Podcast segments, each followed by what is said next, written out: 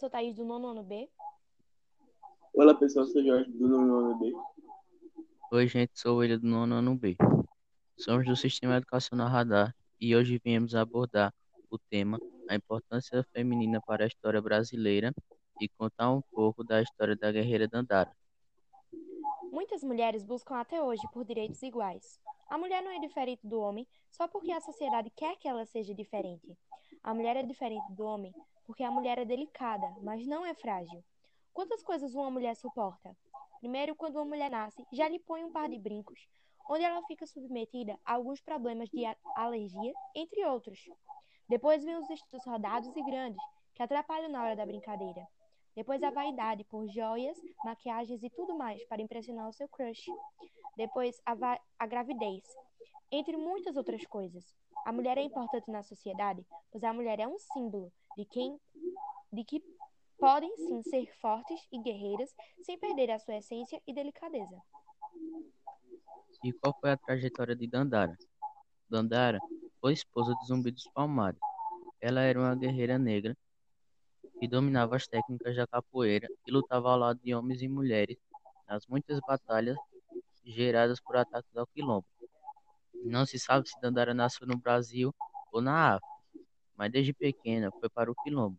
Lá, além de participar de embates físicos, também ajuda na elaboração de estratégias para a resistência do quilombo. Participava da caça e da agricultura.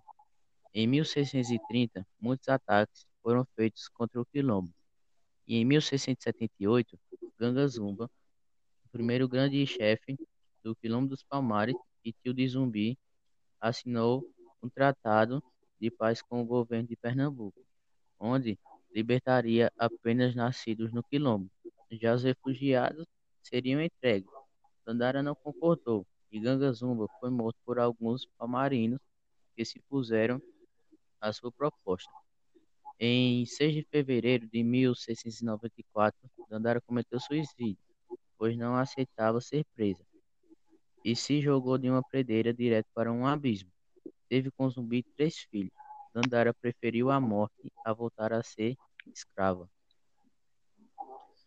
Há um evento chamado Filho Dandara.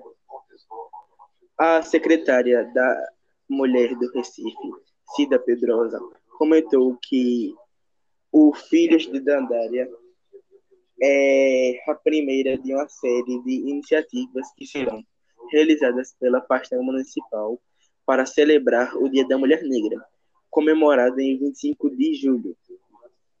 O museu virtual para homenagear Dandara seria com fotos delas, pinturas, com a página em especial para contar a sua história é, e como ela foi guerreira e como ela pode ajudar tantas mulheres até hoje.